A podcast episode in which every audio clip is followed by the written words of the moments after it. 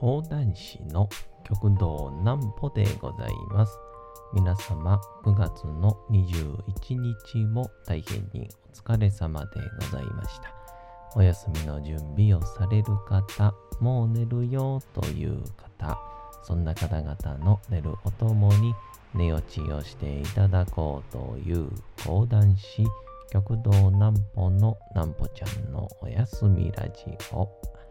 このラジオは毎週月曜日から金曜日の21時から音声アプリサウンドクラウド、Spotify、Amazon Music、Podcast にて配信をされております。そして皆様からのお便りもお待ちしております。お便りは極道南歩公式ホームページのおやすみラジオ特設ページから送ることができます。内容は何でも結構です。ねえねえ聞いてよなんぽちゃんから始まる皆様の日々の出来事や思っていることなどを送ってください。ご希望の方にはなんぽちゃんグッズプレゼントいたしますので住所お名前お忘れなくと。えー、いうことで、えー昨日もお話をいたしましたが、えー本日で、えー、なんぽちゃんのおやすみラジオが、えーこういうネット展開になってからですかね、えー祝1周年ということで、えーございまして、まあ、インスタとかの時期を、まあ、なんて言うんでしょう。まあ、お試し期間と捉えるなら、まあ、おやすみラジオが、まあ、ちゃんと始まったのは、えー昨年の9月21だったのかなとは思いますけど、まあ、昨日、まあまあ喋ったんで、まあ、んまりもう喋ることないんですけど、え今日はラジオと紙芝居のお話をしようかなと思います。なんぽちゃんの明日は何の日？えーさて、明日が9月の22日でございますね。さあ、明日は何の日でございましょうか？22ですね。さあ、明日は何でしょうか？こちらでございます。えー奴隷解放宣言が交付。1862年9月の22日、アメリカ第16代エイブラハム・リンカーン大統領によって奴隷解放の予備宣言が交付をされました。人種差別が蔓延している最中でも、早くから奴隷制度に反対していたリンカーン氏に対しては、急進的な奴隷廃止を唱える者、え奴隷制度廃止自体を反対する者や、え主張断行のために、え武力衝突も辞さない者など、え多くの圧力がかかるものの直接話をするのが、えー悪い感情を一掃する最良の方法だと説き話し合いによる人道的な解決の道をえ模索し続けましたと、えーいうことでございます。あのちょうど今、僕はあの話し方教室の、え時に、えやってるのがですね、えーキング牧師の、えー、I have a dream という、えーまあ、あの聴衆に向かって、私には夢があると、えー唱えたやつなんですけど、えーそれをちょっと今、えーやっておりますので、まあ、ちょうどこのリンカーン大統領で、えー奴隷解放宣言は、えーできたけども、そのまだ差別は残っていて、まあ、そこからこういかにですね、えー、キング牧師が戦いを起こしながら、まあ、あ最終的にはこう銃で撃たれてしまうわけなんですが、えー、そういう風な物語が展開していくものになってますんで、やっぱあの、スピーチっていうのは、なんて言うんでしょうね。やっぱりこう、単なる朗読にはならなくて、やっぱりこう、聴衆に、人に訴えかけようと思って作られてる文章なので、まあ、普通に生徒さんに、ちょっとじゃあ僕読んでみますねって言ってやるだけで、えー、ものすごく僕の勉強になるというような、えー、一石二鳥感を出しております。えー、まあ、その中できっと自分で振り返ってみて、あこういうテクニックを使ってるんだなぁ、みたいな。えー、こういう間を作るために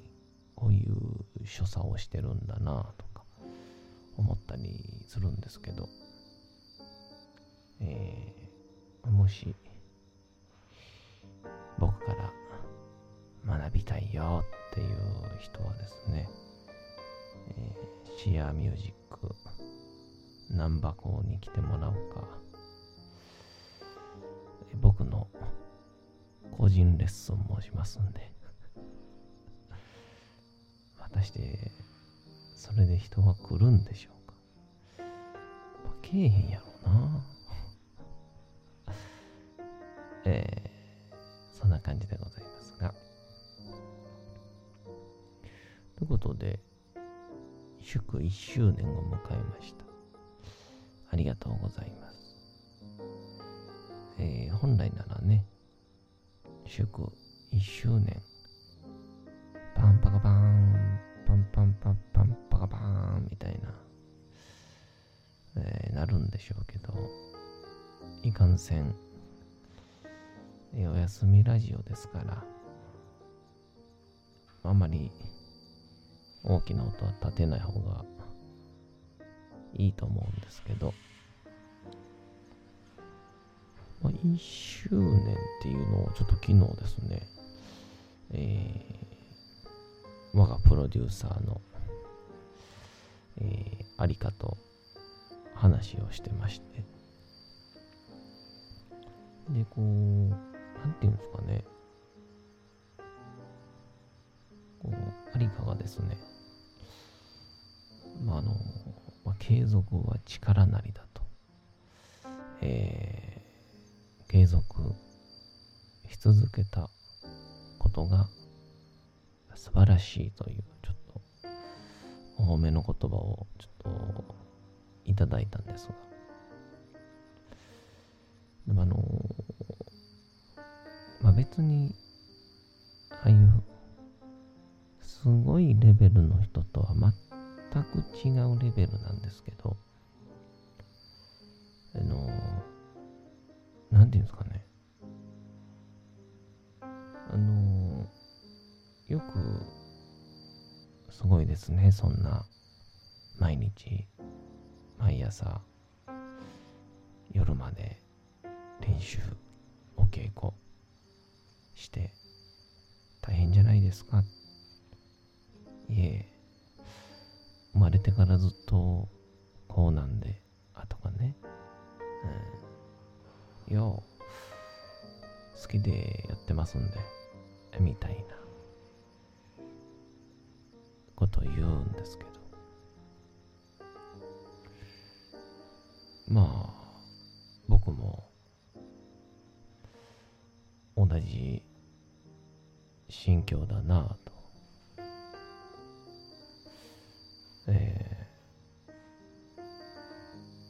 ー、まあ、た一言、いや、ただただ20分ゆっくり喋ってるだけなんで もしそうですね。情熱大陸でおやすみラジオが取り上げられたら僕は、そう答えるでしょうね。終わってしまいますけど、アナザースカイで言われた、取り上げられたら、えー、この収録しているパソコンの前が僕の場所で、えー、お布団の上が僕のアナザースカイみたいな、えー、おそらく、えー、没企画になると思いますけど、まあ、いかんせんそうですね。やっぱ不思議なもので、まあ、自分があまり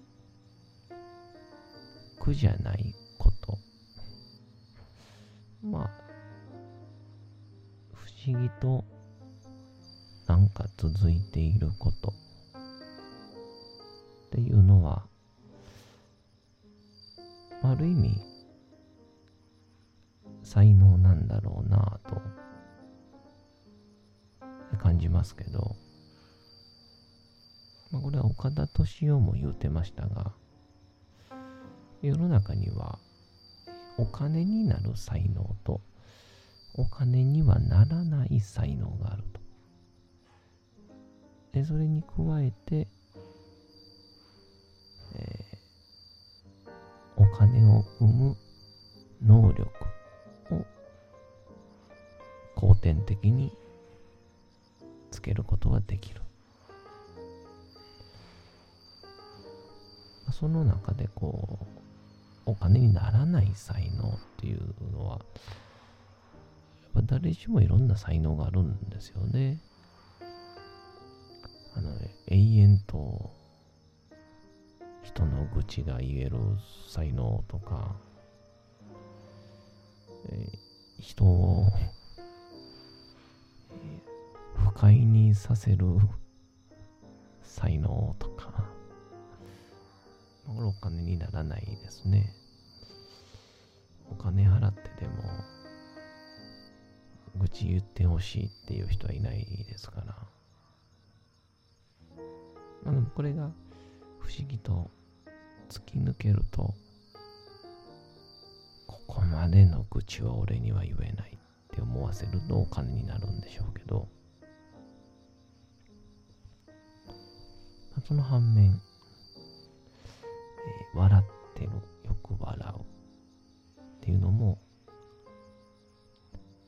笑い方っていうのはおそらく、まあ、例えばラジオの愛の手もそうでしょうし、まあ、例えば社長にね、うん、お前が笑ってたら飯がうまいなってなったら、それで生活できるようになるわけですから、まあそれも含めて、えー、苦にならずに続けれること、これを才能と呼ぶと。まあそういう意味では、それも、えー、続ければ何かしらになるんでしょうね。えー、僕がこう、今回このおやすみラジオで、おそらくですけど、あの、手に入れられたのですね、ちょっと、昨日、紙芝居イベントにちょっと参加させていただいた時に気づきまして、あのー、マガユラさんっていうですね、えー、野田、えー、大阪野田駅の駅前すぐに、建物から線路が見えるぐらいの、そのぐらい近い場所にマガユラさんというですね、えーバーイベントスペースみたいな感じの場所があって、そこで、えー紙芝居を作ってそれぞれで、えー発表し合うみたいな。で、めちゃくちゃ面白くて皆さん。まあ、その中で僕は、えー小学校3年生の時にですね、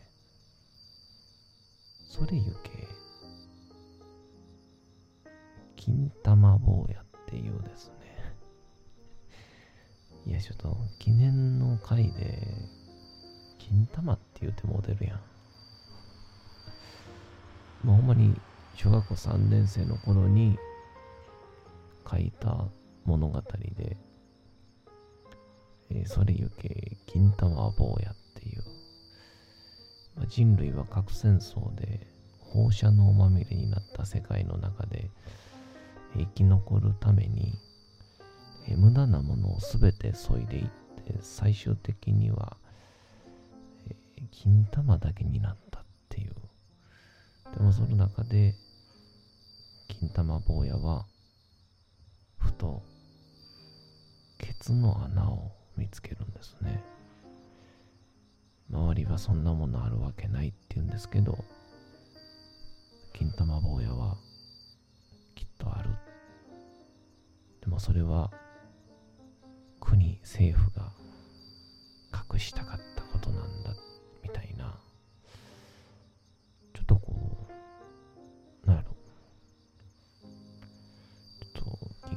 キングコングの西野さんのちょっとプペルに近いですよね。あれは星空ですけど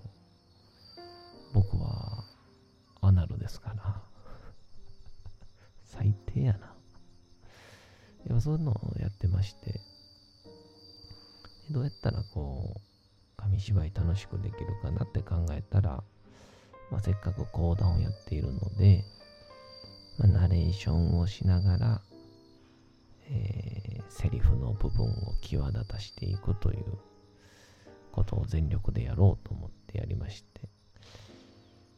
えーまあそこでお客さんが目の前にいる。ましてや講談じゃないってなると、なかなか気持ちが入りづらいかなとは思ったんですけど、でもこう、目のやり場、いわゆるあとは、えー一人語り、もしくは一人で入り込む熱中をする。まあ、最終的にはこれ完全な独り言なわけですから、基本的にはそこから抜けてしまってはお客さんも冷めてしまいますのでそういう集中力、まあある意味の集中力は多分このラジオをしながら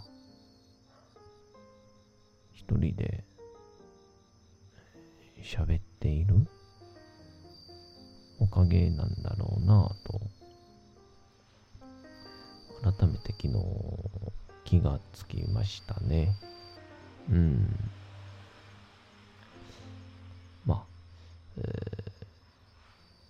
今後おやすみラジオも、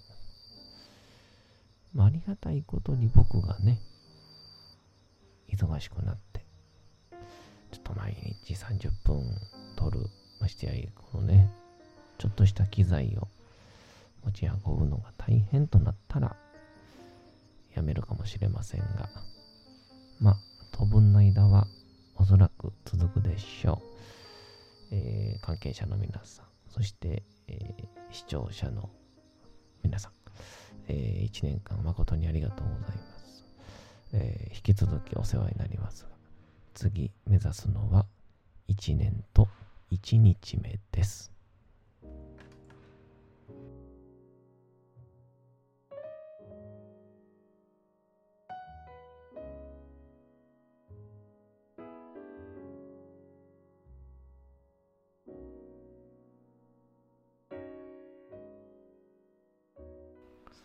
さて、時刻はうとうと朗読会の時間となりました。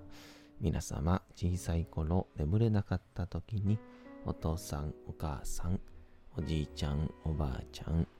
お世話になっている方に本を読んでもらった思いではないでしょうか。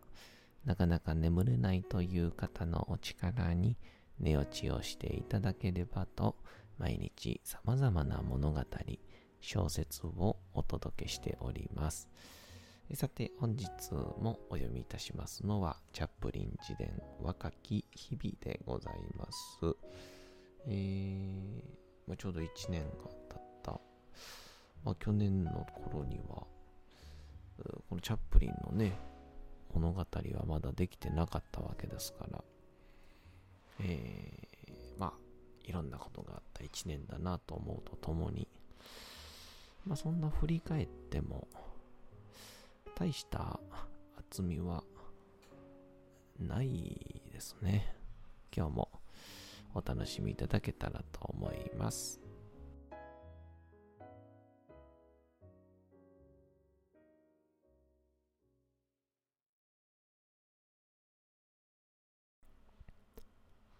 チャップリン自伝若き日々この時期の記憶ははっきりしているものもあればぼんやりしているものもある。際立って鮮明な印象は惨めな状況に苦しんだことだ。シドニーがどこにいたかは思い出せない。私より4歳年上だったので、ほんの時たましか私の意識に上らなかった。もしかしたら母のひどい困窮状態を少しでも楽にしようとして、祖父のところに居候していたのかもしれない。私たちの住処は点々と変わり、最終的にパウナルテラス3番地の狭い屋根裏部屋に落ち着いた。幼かった私にも我が家が瀕していた極貧にまつわる社会的不名誉のことはよくわかっていた。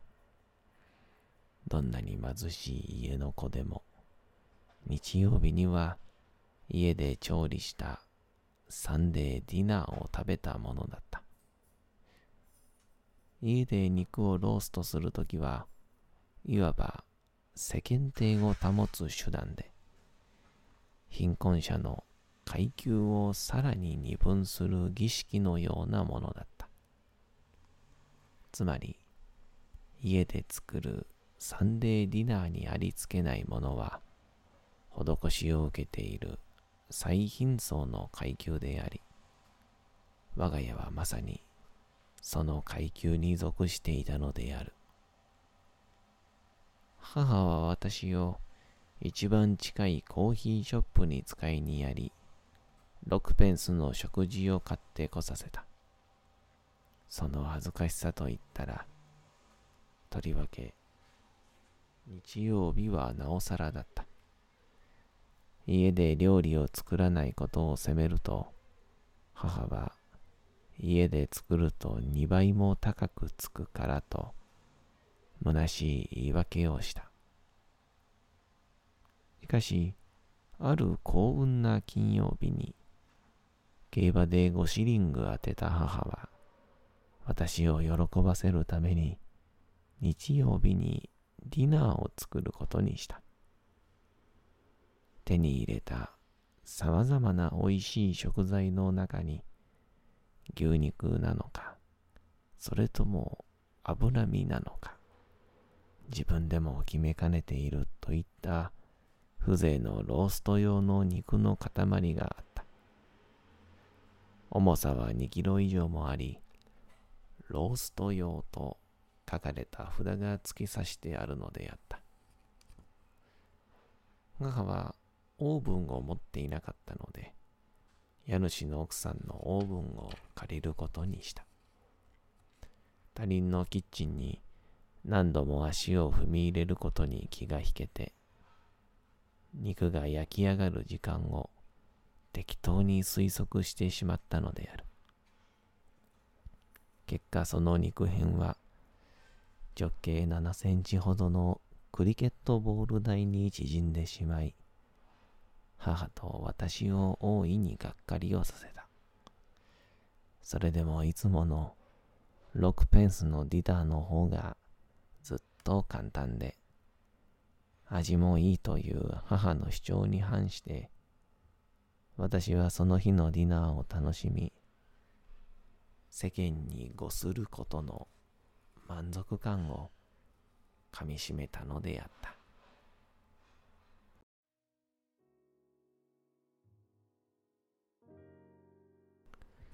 さて、本日もお送りしてきました、なんぽちゃんのおやすみラジオ。というわけでございまして、9月の21日も大変にお疲れ様でございました。明日も皆さん、街のどこかでともどもに頑張って、夜にまたお会いをいたしましょう。なんぽちゃんのおやすみラジオでございました。